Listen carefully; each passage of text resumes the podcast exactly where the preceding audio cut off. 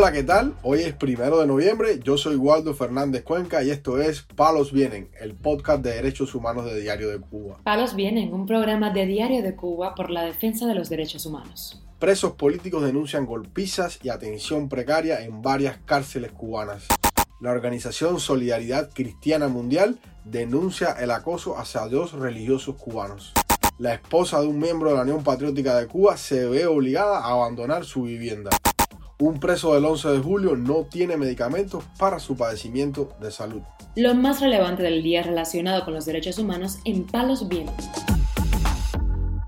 Comenzamos informando que presos políticos y sus familiares denunciaron al portal Martín Noticias los abusos y las pésimas condiciones que enfrentan en las cárceles cubanas. Uno de estos presos es Alejandro Camejo Paunier, de 52 años y que cumple prisión en la cárcel de Kilo 7, en la ciudad de Camagüey. Este prisionero es miembro de la Unión Patriótica de Cuba y tiene serios padecimientos de salud. En una llamada telefónica, Paunier advierte de las precarias condiciones y el maltrato físico del que es víctima por indicación de la policía política. Mira, yo soy diabético, soy hipertenso y tengo problemas renales. Cuya dieta aquí en esta unidad de kilo 7 no me la dan, la tienen plasmada en la historia clínica solamente para cuando venga una infección en señal de que sí tengo la dieta, pero no la recibo, ni recibo tratamiento médico. Y me están matando de hambre. Y todo consiste nada más y nada menos que una guerra psicológica porque no estoy de acuerdo con un gobierno. Tengo mi cabeza toda llena de golpes porque ellos han querido que yo vea el noticiero, que yo participe en actividades políticas obligadas y nadie puede obligarme a hacer nada. Lo que están haciendo aquí es un crimen, matando a los presos que hambre. Otro preso político que llama la atención sobre las malas condiciones que padece es Dixan Gainza Moré, quien se encuentra en la cárcel La Empresita, también en Camagüey, y que fue condenado a seis años de privación de libertad. Es la crítica también con la alimentación de estos, que cada día es muy poca, es peor, es de proteínas, que estamos con dengue, con muchas dificultades y entonces no se está dando la atención a los reclusos como debería ser y como se establecen las leyes y la constitución. Y tiempo se está violando el derecho del preso a la atención médica y también a una correcta, adecuada alimentación. En el penal de máxima seguridad de Boniato, en la ciudad de Santiago de Cuba, se encuentra Jorge Luis García García, de 48 años y cumpliendo 13 años de condena por participar en la manifestación del 11 de julio en el poblado de Palma Soriano. Su padre, Jorge García Lujo, quien acaba de visitarlo en prisión, denunció las duras condiciones que enfrenta el preso político. Ahí lo que más golpea es la alimentación que se está llevando en la prisión de Boniato. Lo que están dando es harina y arroz blanco nada más. En Boniato no hay medicamento. La falta de higiene, a veces tienen picazones, tienen problemas y no hay nada como resolver. Allí no hay solución para nada. Todo está en cero allí.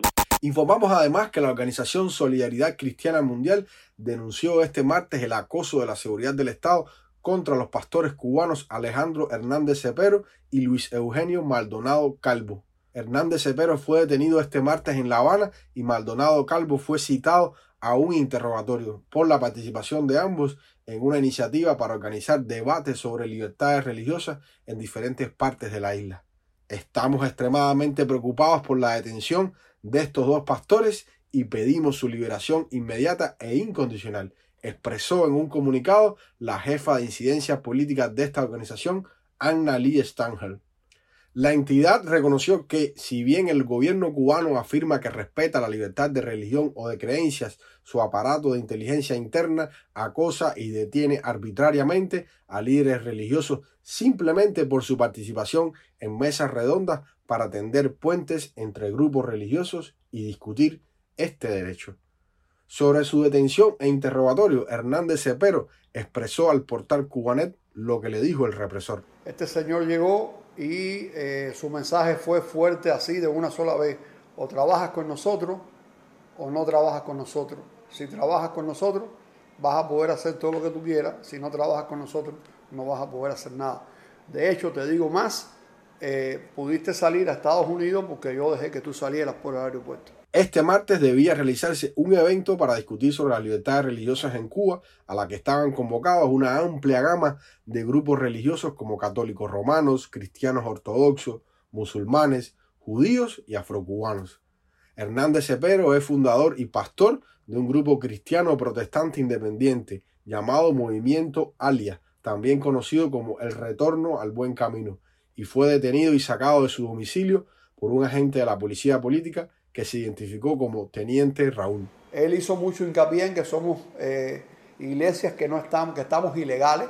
Yo le dije que no estamos ilegales, yo le dije que eh, no estamos reconocidas por el gobierno, que es diferente, porque el gobierno no tiene interés en eh, reconocernos a nosotros y ni, a, ni, ni, al, millar o más de un millar de iglesias, congregaciones, ministerios que han, han florecido en Cuba debido a la sed y a la necesidad que tiene el cubano de eh, experimentar, darle libertad a su espiritualidad. Por otra parte, Maldonado Calvo, que trabaja con una denominación cristiana protestante conocida como Rebojot, también recibió una citación el 30 de octubre para presentarse ante las autoridades en La Habana.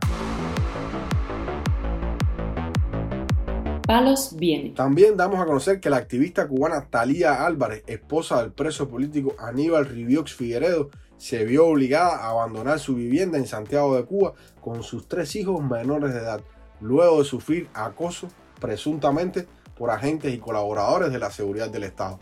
La información fue publicada por el Observatorio Cubano de Derechos Humanos en un hilo en X. Hace tres días en la madrugada se me están subiendo al techo de la casa y estoy segura que eso es mandado por la seguridad del Estado para intimidarme ya que me encuentro con mis tres niños chiquitos y sola. La joven madre responsabilizó a los máximos dirigentes del país de cualquier cosa que le pueda suceder. Responsabilizo a Diacanén y a Raúl Castro lo que me pueda suceder a mí y a mis tres niños, ya que me encuentro sola porque mi esposo, repito, se encuentra en la prisión de Aguadores injustamente preso. Aníbal Riviux Figueredo, miembro de la Unión Patriótica de Cuba, se encuentra detenido desde el 1 de octubre en Santiago de Cuba y está bajo investigación por el supuesto delito de atentado.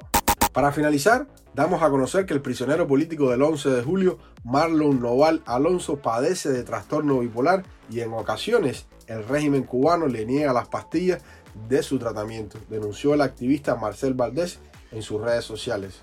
La madre del preso político confirmó al portal ADN Cuba la falta de atención médica hacia su hijo y los maltratos que recibe. A Noval Alfonso, recluido en la prisión de Guanajay, provincia de Artemisa, le ha salido recientemente una erupción en la piel, por lo cual exigió atención médica, pero se la negaron. El reeducador a su cargo, identificado como Larry, le respondió que no le darían atención. Marlon Noval Alonso, natural de Huira de Melena, provincia de Mayabeque, fue condenado a 10 años de cárcel por manifestarse pacíficamente en ese municipio el 11 de julio del año 2021. Su abuela, Siri Sosa, ha pedido la liberación del joven de 26 años en redes sociales.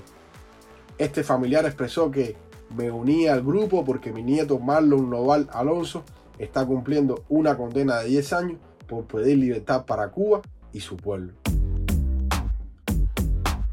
Palos Vienen, un programa de Diario de Cuba por la defensa de los derechos humanos. Estas han sido las noticias de hoy en Palos Vienen, el podcast de derechos humanos de Diario de Cuba. Pueden escucharnos en DS Radio, Spotify, Google Podcast, Apple Podcast, Telegram y SoundCloud. Yo soy Waldo Fernández Cuenca y mañana regresamos con más noticias.